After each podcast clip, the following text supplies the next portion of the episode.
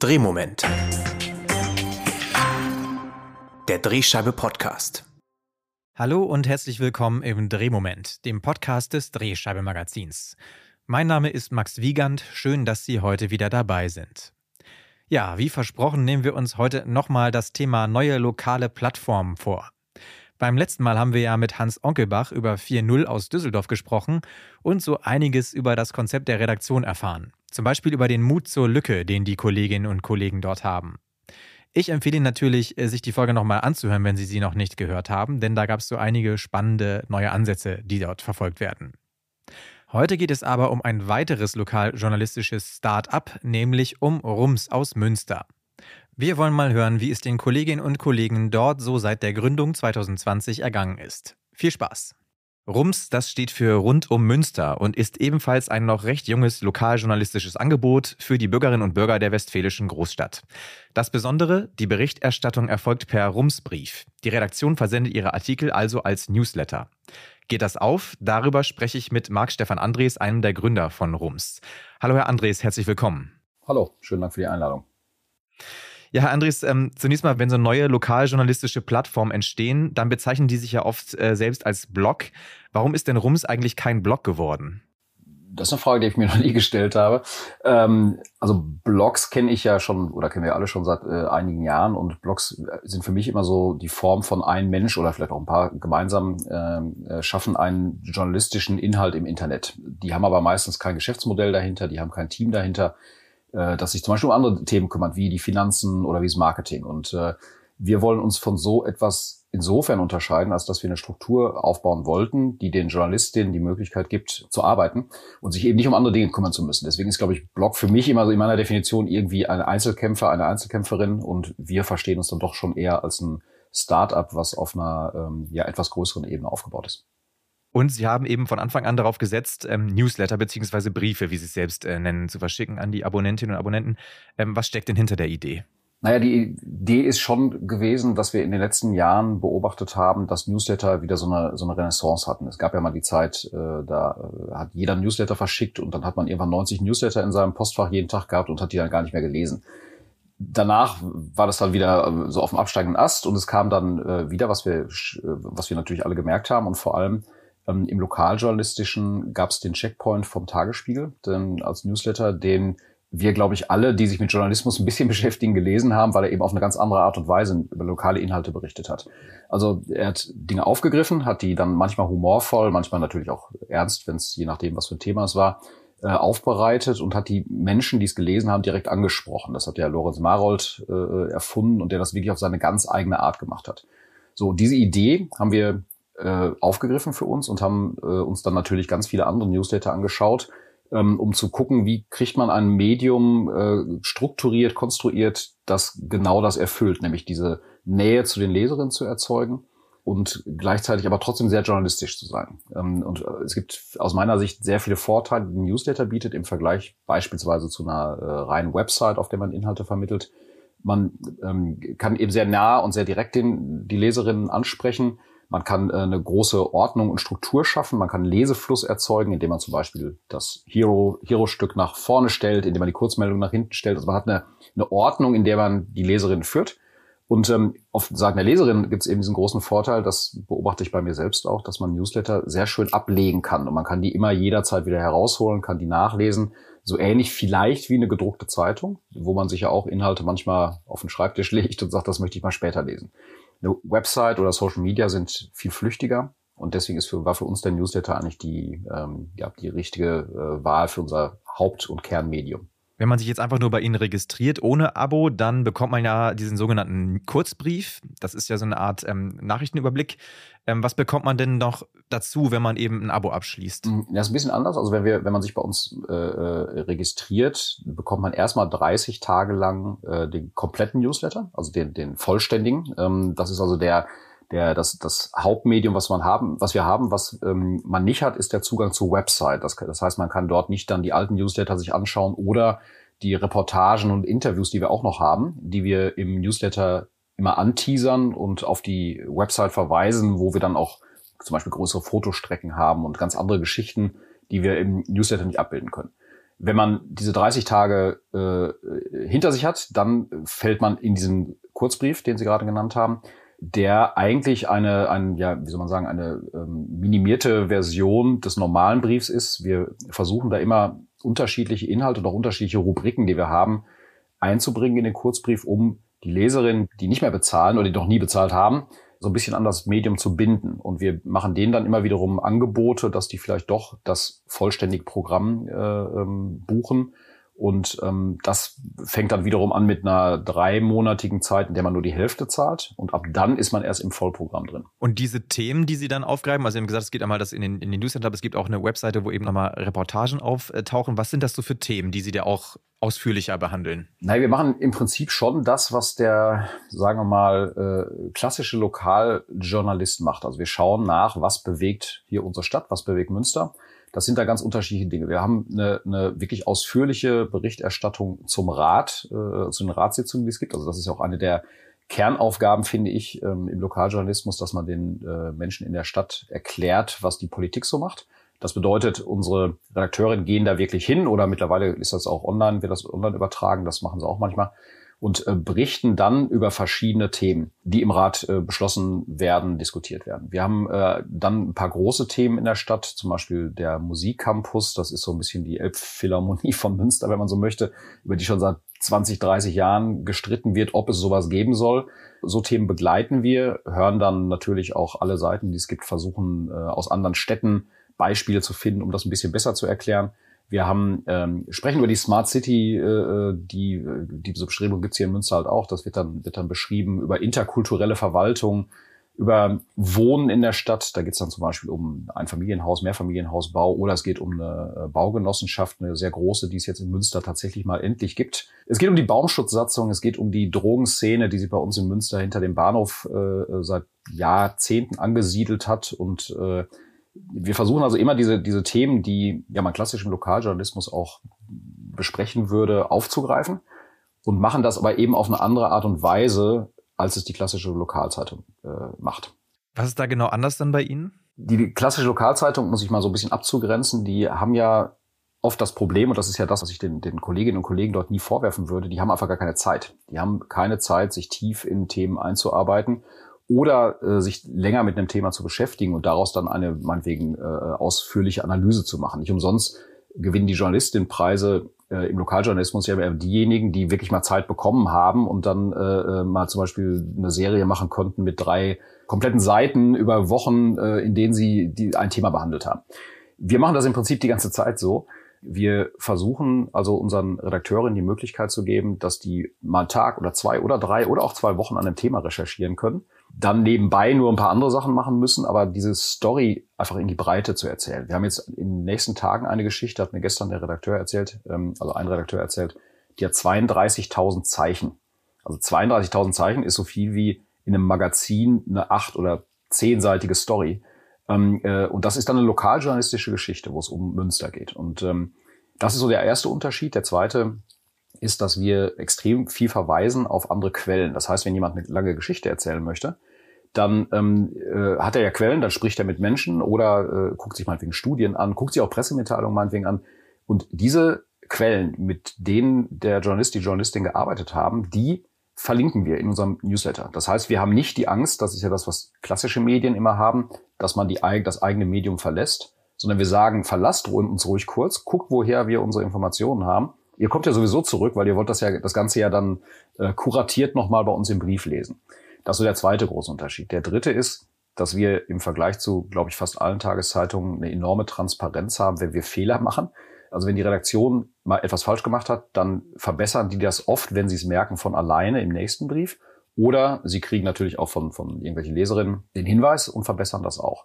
Und das finde ich extrem wichtig, dass man einfach zeigt, dass Journalistinnen eben auch nicht alles können, sondern dass die manchmal auch Fehler machen und dass man aber auch dazu steht, die dann zu verbessern. Diese Verbindung zur Community, wie man so schön sagt, also zu den Menschen in der Stadt, zu den Leserinnen, die ist bei uns ziemlich eng.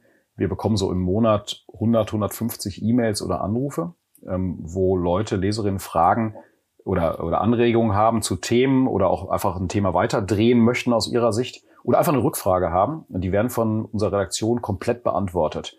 oft sogar sehr ausführlich. Und ähm, also wir haben diesen sehr, sehr direkten Kontakt zu den Menschen mit unserem kleinen Team, was total viel Arbeit ist. Aber auf der anderen Seite, glaube ich, auch ein ähm, großes Vertrauen in unser Medium hervorruft und, und äh, was wir auch alles brauchen, äh, um einen guten Journalismus machen zu können. Wir haben gleichzeitig sonst Social-Media-Kanäle, auf denen wir immer wieder moderieren, wenn da Diskussionen aus dem Ruder laufen. Das machen zum Beispiel die Tageszeitung hier in Münster nicht. Die schmeißen ein Thema in den Raum und dann äh, kommentieren 50 Leute wirklich hanebüchenden Unsinn und äh, da greift aber keiner ein. Wir haben eine Kommentarfunktion bei, unseren, bei unserem Medium. Wir machen Veranstaltungen, wo wir die Leserinnen einladen, um mit denen zu diskutieren. Erzählen denen auch, wie Lokaljournalismus funktioniert manchmal und warum wir im Lokalen jetzt gerade vor so gigantischen Herausforderungen stehen im Journalismus. Und ähm, so, das ist also der Versuch, die Leserinnen ähm, ja an uns zu binden und aber gleichzeitig auch zu erklären, was wir tun der Kollege Ralf Heimann, mit dem wir kurz nach ihrer Gründung, 2020 war das ja, mal gesprochen hatten, ähm, der hat uns erzählt, dass sie auch Richtung Podcast was probieren wollen würden, eventuell. Ist da was entstanden inzwischen im Bereich Audio auch bei Rums? Ja, wir machen das schon fast von Anfang an, dass wir das Kernstück der Briefe, diese längere Analyse, dass die mal eingelesen wird äh, von dem jeweiligen Redakteur, der jeweiligen Redakteurin. Also der Brief erscheint immer äh, dienstags und freitags so gegen 18, 19 Uhr. Und im Nachgang werden die Dinge dann eingelesen und werden dann äh, über Polygy äh, auf allen Plattformen erhältlich gemacht oder eben auch auf unserer Website. Das wird auch genutzt. Also wir, wir kriegen das schon mit, dass Leute auch sagen, ja, es ist schön, können wir uns heute Abend beim Essen oder morgen früh im Auto oder was auch immer äh, mal anhören. Das sind aber jetzt nicht so Abrufzahlen, von denen ich sagen würde, das ist äh, schon der durchschlagende Erfolg. Das liegt, glaube ich, daran, dass unsere Leserinnen doch gerne lesen tatsächlich. Und ähm, das merken wir auch an den Öffnungsraten der, der Briefe, dass die wirklich äh, gut und auch wirklich in der Breite und in der Länge gelesen werden. Wir haben aber vor, und das haben wir auch einmal bisher erst gemacht, aber das ist jetzt ein Plan, der in den nächsten Monaten umgesetzt werden soll, dass wir mit einer Kollegin, die bei uns als Freie arbeitet und äh, äh Radiojournalistin ist, dass die für uns eine Podcast-Reihe macht, wo wir wirklich unter Umständen, das ist noch nicht ganz klar, aber die Idee ist eigentlich, dass wir eine Veranstaltung machen, Leute dazu einladen, sie dann die Menschen dort interviewt ähm, und dass wir das Ganze sowohl eben live als auch später als Podcast veröffentlichen, wenn es dann noch ein bisschen bereinigt und geschnitten ist. Das ist so eine Idee. Die andere Idee ist tatsächlich ähm, nochmal zu überlegen, ob wir nicht auch äh, ja, ganz getrennt davon kleinere Themen als Podcast machen können. Wir haben auch schon überlegt, einen, einen täglichen Überblick zu machen als Podcast, aber das ist natürlich wahnsinnig viel Aufwand für ein kleines Team. Aber das sind so die Ideen, die wir so haben, die aber auch von Leserinnen an uns getragen werden, wo wir immer gucken müssen, wie wir das mit unseren Ressourcen hinkriegen. Was sind denn so generell nach diesen einigen Jahren, die Sie jetzt äh, dabei sind, so ja, Learnings in Bezug vielleicht auch auf Inhalte, Formate? Haben Sie Sachen auch wieder verworfen eventuell oder was läuft auch besonders gut? Gestartet sind wir ja mit dieser Idee, die auch immer noch der Kern von Rums ist, dass wir äh, eben nicht eine Tageszeitung sein wollen, wir wollen nicht all das machen, was eine Tageszeitung macht. Ähm, ich meine, das, das fängt damit an, dass wir sagen, wir haben eben nicht diesen ganzen überregionalen Teil. Wir haben keine nationale, internationale Politik und Wirtschaft. Wir haben kein Fußball-Bundesliga meinetwegen, sowas in der Art. Also wir sind fokussieren aufs Lokale. Und da haben wir dann auch nochmal gesagt, wir lassen Sachen weg. Also wir haben keine explizite Sportberichterstattung, sondern wir machen Sport genau dann, wenn es gesellschaftlich nochmal eine andere Relevanz hat, zum Beispiel ein Stadionneubau oder wir haben auch schon mal über Vereine was gemacht, über ähm, Jugendliche in Vereinen. Also das, das sind so eher die Themen, die wir machen. Genauso im Kulturbereich. Wir machen also keine Kulturberichterstattung im Sinne von, wie war gestern das Symphonieorchester äh, oder die Band im Club XY, sondern wir machen nur Hinweise auf Ausstellungen, auf Konzerte und so weiter. So, das ist also eine Fokussierung auf dann eher Politik, Wirtschaft, äh, Gesellschaft, wenn man so möchte. Immer mit diesem großen Stück, was eine große Erklärung, eine große Analyse ist. Wir haben dann irgendwann letztes Jahr, also 2022, haben wir dann äh, neue Rubriken eingeführt. Also wir haben auf das reagiert, was die Leserinnen uns auch gesagt haben. Wir braucht, ihr braucht mehr Bilder, ihr müsst den Lesefluss ein bisschen besser steuern. Das heißt, wir haben zum Beispiel regelmäßig Infografiken, mit denen wir mit, mit wenigen Zahlen und wenig Text äh, ähm, Inhalte erklären. Wir haben äh, Cartoons, die humorvoll natürlich die Stadtpolitik auf die Schippe nehmen. Wir haben äh, Bilderstrecken, also richtige Bildreportagen, die auf der Website dann sind. Äh, und wir haben äh, deutlich mehr kurze Meldungen. Das heißt, wir versuchen neben diesem Hero-Stück, was der Kern ist, auch eine Breite in der Berichterstattung zu machen, um den Leuten zu zeigen, wenn ihr Rums lest, bekommt ihr die Tiefe, aber ihr bekommt auch die Breite und könnt damit eigentlich schon die Stadt ganz gut verstehen. Das war so die Idee. Dinge, die gar nicht funktioniert haben, wüsste ich jetzt gerade nicht. Also wir können natürlich schwer sagen, immer, ob die Menschen in den Briefen bestimmte Sachen lesen oder nicht. Bei den Leserinnen Umfragen, die wir gemacht haben, kommt eigentlich immer bei rum, dass die wirklich zu 80, 90 Prozent sehr zufrieden sind. Äh, es ist natürlich so klar, wenn, wenn, wenn man, ist ja logisch, äh, ähm, es gibt immer Leute, die unzufrieden sind, die kündigen dann halt auch. Und von denen erfahren wir im Normalfall nicht, warum sie gekündigt haben. Was wir öfter nochmal hören, ist, dass wir so viel Material liefern an den beiden Tagen, dass die überfordert sind, dass wir zu viel machen. Und dann ist das so ein bisschen dieses Phänomen, was ich früher vom, oder immer noch kenne, wenn ich die Zeit kaufe. Die kriegt man ja nie durch in einer Woche. Und dann liegt die da und dann lässt man die da liegen, weil man ja denkt, nächste Woche lese ich das nochmal eben nach und ähm, macht es dann doch nicht. Und irgendwann wird der psychische Druck so groß, dass man das ganze Ding dann einfach wegwirft. Mhm. Und das ist bei uns manchmal so der, der, der, ähm, gl glaube ich zumindest, das kriegen wir manchmal gespiegelt, ihr macht zu viel Inhalt, das ist zu lang, wir können das alles gar nicht lesen. Wäre dann eine Reduzierung nochmal, also wäre das noch eine Idee oder, oder sagen Sie einfach, na gut, gibt immer mal Leute, die vielleicht nicht alles lesen können oder ähm, wie ist da die Reaktion? Zu sagen, wir machen jetzt deutlich weniger Inhalt, damit andere Leute sich nicht überfordert fühlen, ist, glaube ich, der falsche Weg, sondern ich meine, das sind ja alles erwachsene Menschen, die, die für sich entscheiden müssen, was sie lesen und was nicht. Wir haben eine sehr gute Strukturierung mittlerweile im Brief. Wir haben ein Inhaltsverzeichnis innerhalb dieser Mail, in dem man auch springen kann, das, was man gerne lesen möchte. Und es gibt zum Beispiel Leute, die lesen dann in der Woche nur die Veranstaltungstipps, weil sie einfach sagen, das interessiert mich jetzt. Ich, dieses große Thema der Analyse ist für mich jetzt gerade nicht interessant, deswegen lese ich es nicht. Das kann man ja jedem selbst überlassen. Ich finde es gut, wenn wir äh, weiterhin so tief und auch in die Breite gehen, weil äh, das ist ja das, was die Leute positiv immer spiegeln. Ist ja, ähm, äh, es ist toll, dass es jetzt ein zweites Medium in der Stadt gibt, was so breit agiert und und ähm, viele Themen aufbereitet.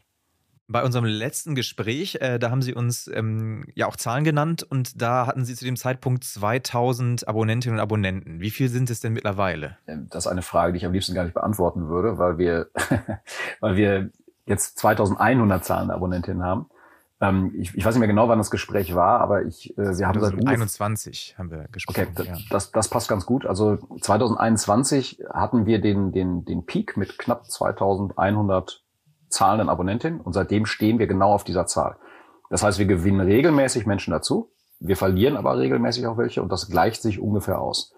Ähm, unsere Theorie ist, dass wir auf so einem Plateau sind, wo wir die Leute erreicht haben in der Stadt, die wirklich massiv interessiert sind an lokalen Journalismus, die also das für ihre Arbeit brauchen, die das äh, oder oder einfach eben auch privat sehr interessiert sind und dass es wahnsinnig schwer ist, ja mehr Menschen zu erreichen, weil ähm, wir merken ja auch, dass das merkt ja auch jeder, der im Journalismus eine Neugründung gerade macht, wenn man ein komplexes Thema hat, nämlich also Journalismus, dann ist es super schwierig, das zu vermitteln, äh, in dem Sinne, dass man den Leuten sagt, ja, ihr guckt euch das mal in, Ruhe an und dann zahlt ihr dafür irgendwann. Das ist ja was ganz anderes, als wenn man beispielsweise äh, einen Getränkebringdienst äh, neu gründet, dann kann man natürlich einen Flyer verteilen und sagen, ich bringe dir eine Kiste Bier für 14 Euro. Das ist eine ziemlich einfache Aussage. Was wir ja machen ist, wir analysieren die Stadt, wir versuchen äh, zu erklären, was hier wichtig ist und so weiter. Und das an die Menschen zu bringen, ist schwierig. Wir versuchen auf ganz, ganz, ganz vielen Ebenen, analog wie digital, das ähm, besser zu machen und, und ähm, haben da auch immer wieder neue Ansatzpunkte und, und immer wieder neue Wege. Aber wir hängen momentan wirklich fest an dieser 2100 und ähm, ich finde es fast auch gar nicht mehr erklärbar in so einer großen Stadt wie Münster, warum das nicht mehr wächst.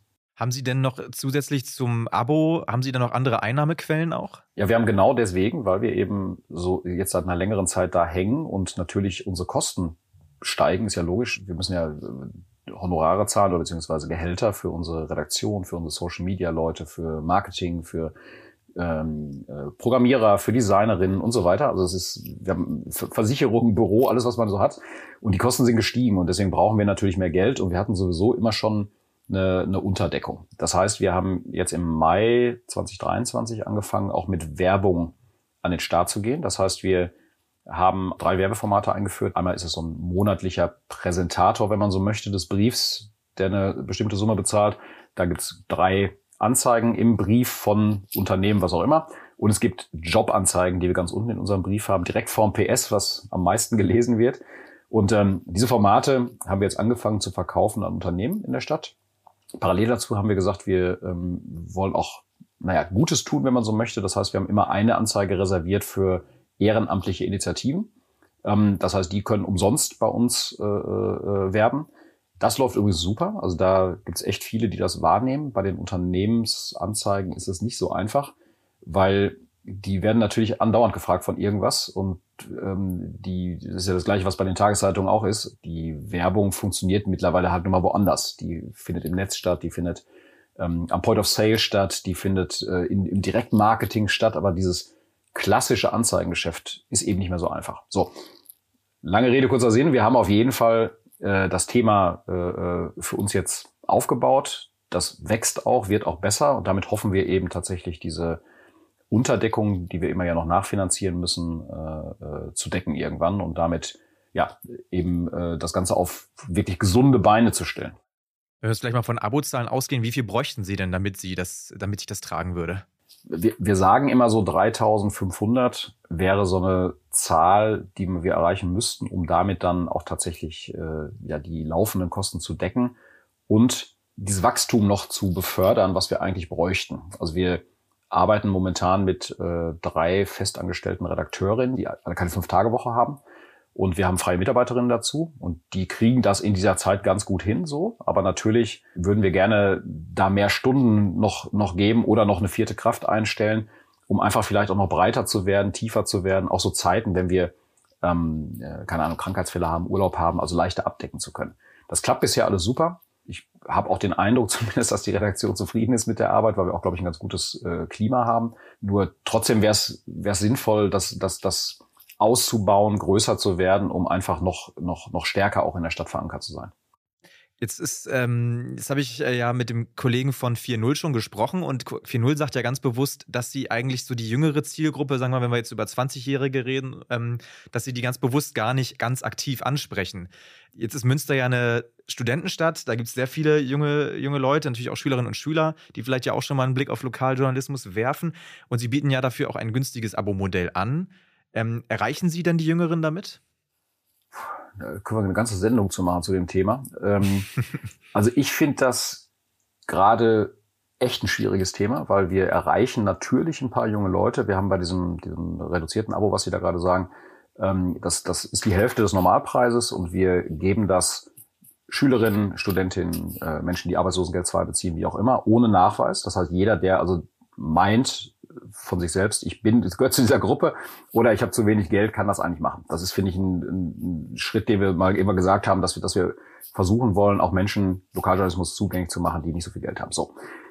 Dass da besonders viele Studentinnen bei sind, äh, kann ich noch gar nicht so, also sehe ich gar nicht so, wenn ich mir das mal angucke, äh, wie viele Leute zur Veranstaltung kommen, was wir für Briefe oder, oder Rückmeldungen bekommen. Ähm, äh, das ist jetzt nicht kein studentisches Publikum. Wir ich, also mein Gefühl ist, und jetzt kommt diese große Runde, warum ich sage, da könnte man eine eigene Sendung zu machen. Ich habe den Eindruck gerade, dass ein ganzer großer Teil dieser jüngeren Generation für den Lokaljournalismus in gewisser Hinsicht verloren ist. Also ich merke das, wenn ich zum Beispiel, ich begleite ganz viele Uniseminare, äh, hier in Münster, auch in Gelsenkirchen, in Dortmund, was auch immer, und mit Kommunikationswissenschaftlerinnen. Und ich habe mal gezählt, bei drei Seminaren waren insgesamt ungefähr 50 junge Leute. Von denen hatten zwei ein lokales Medium zu Hause. Von 50 zwei. Und diese zwei hatten das aber nur deswegen zu Hause, weil ihre Eltern das im Abo hatten. Also eigentlich hat keiner von alleine den Impuls, Lokaljournalismus zu lesen. Ich habe ein anderes Seminar gemacht, da habe ich äh, die auch nochmal gefragt, was würdet ihr denn wollen im lokalen Journalismus? Und da haben die gesagt, ja, Veranstaltungshinweise, wo kann man am besten Kaffee trinken, wo kann man in eine Bar gehen, wo kann man trinken, Musik hören und so weiter. Oder wo kriegt man Sachen günstiger? So, dann habe ich gesagt, ja, was mit lokaler Politik, was ist mit Wirtschaft? Ja, das interessiert uns alles nicht, weil wir sind ja eh nur zwei Jahre hier oder drei. Und diese Geschichte ist, glaube ich, etwas, was, was wir unbedingt ähm, angehen müssen, dass wir dieses, diese Gap zwischen den 18-Jährigen, die zu Hause noch bei den Eltern leben, und den meinetwegen dann 25, keine Ahnung was Jährigen, die dann irgendwann anfangen, irgendwo länger zu leben, äh, zu schließen. Und da habe ich noch keine, keinen keinen Weg.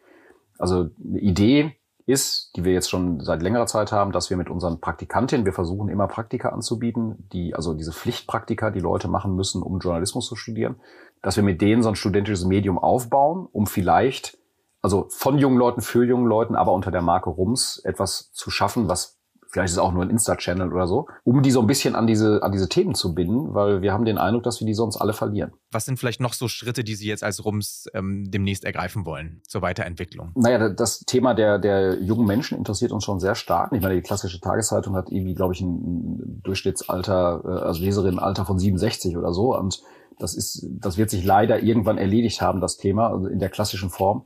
Deswegen versuchen wir neben diesem studentischen was wir irgendwann angehen wollen, auch ein, äh, äh, mit Schülerinnen zu arbeiten. Also das bedeutet, dass wir ähm, zum Beispiel äh, Medienkompetenzseminare schon gemacht haben am Boys and Girls Day oder bei äh, Berufsfelderkundungstagen, so nennt sich das hier bei uns, wenn dann 14-, 15-Jährige mal Praktika machen sollen und gucken sollen, wie, was, was wollen wir eigentlich in der Zukunft machen? So.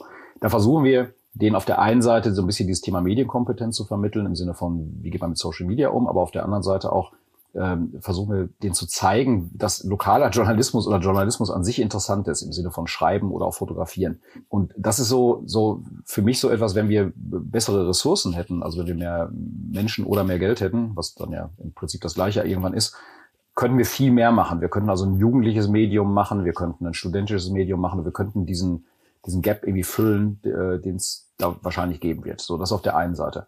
Auf der anderen Seite machen wir gerade einen äh, Relaunch unseres technischen Systems, das extrem viel Ressourcen bindet, also weil wir äh, mit unserem Payment-Dienstleister äh, äh, updaten müssen und dementsprechend haben wir jetzt das ganze System verändert. Das ist ganz spannend, weil das System ähm, haben wir auch als so eine Art White Label gemacht und verkaufen das auch. Also wir verkaufen das auch an andere Medien. Deswegen, das ist ein ganz interessanter Nebenaspekt, was in so einem lokalen kleinen Startup auch passieren kann. Naja, und ansonsten ist das, was wir vorhin schon angesprochen haben, im Sinne von, ähm, wie können wir breiter werden, wie können wir vielleicht noch mehr Inhalte schaffen, die spannend sind. Das geht dann einmal in der Richtung Kanäle, also Podcast beispielsweise, eine neue Veranstaltungsreihe, die wir noch konzipieren wollen. Das sind so die einen Geschichten. Auf der anderen Seite, ähm, dass wir versuchen wollen, vielleicht nochmal andere Themen doch besser einzufangen, zu, zu ähm, die wir bisher noch nicht haben. Dabei sind wir immer sehr stark angewiesen auf unsere Community, auf die Menschen in der Stadt, die uns ja auch Hinweise geben müssen, Tipps geben müssen, was sind so die Themen, die sie bewegen. Wir verbinden immer alles. Ne? Also wir haben zum Beispiel, wenn wir jetzt Marketing machen, dieses Wochenende Stadtfest in Münster, da haben wir einen Stand, da sprechen wir mit den Leuten auf der einen Seite nach dem Motto, kennt ihr Rums? Wollt ihr das haben? Auf der anderen Seite, was sind denn eure Themen? Was bewegt euch? Also da gibt es so eine, immer so eine Dualität zwischen wir verkaufen uns, wenn man so möchte, und, also verkaufen Rums. Und auf der anderen Seite, wir wollen von euch wissen, was euch interessiert, weil ihr seid die, die in dieser Stadt leben und ihr müsst uns sagen, was ist wichtig, weil das kann die Journalistin, der Journalist nicht alleine immer entscheiden. Ja, also viel äh, steht an. Dann äh, werden wir es auf jeden Fall weiter im Auge behalten. Und damit ähm, bedanke ich mich für das Gespräch, Herr Andres. Vielen Dank. Ja, vielen Dank. Das war also unser Schwerpunkt zu neuen lokalen Plattformen. Ich hoffe, Sie haben einiges mitnehmen können. Zu Rums finden Sie einen Link in den Show Notes. Beim letzten Mal habe ich ja schon angekündigt, dass wir uns in der Drehscheibe mit dem Thema Natur auseinandersetzen und nun ist diese Ausgabe auch erschienen. Und zwar ist das tatsächlich eine Sonderausgabe, das heißt, Sie finden nochmal mehr gute Beispiele und Interviews zum Thema als sonst. Als Aufmacher gibt es zum Beispiel ein Gespräch mit dem Kulturgeografen Werner Betzing, den wir ganz grundsätzlich über das Verhältnis von Mensch und Natur befragt haben. Weiterhin stellen wir im Heft verschiedene Wanderaktionen von Lokalzeitungen vor.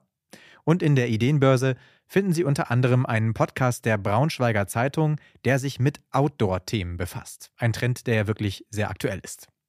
Schauen Sie also mal rein. Den Link finden Sie wie immer in den Show Notes. Damit bedanke ich mich fürs Zuhören, bleiben Sie lokal und bis zum nächsten Mal im Drehmoment.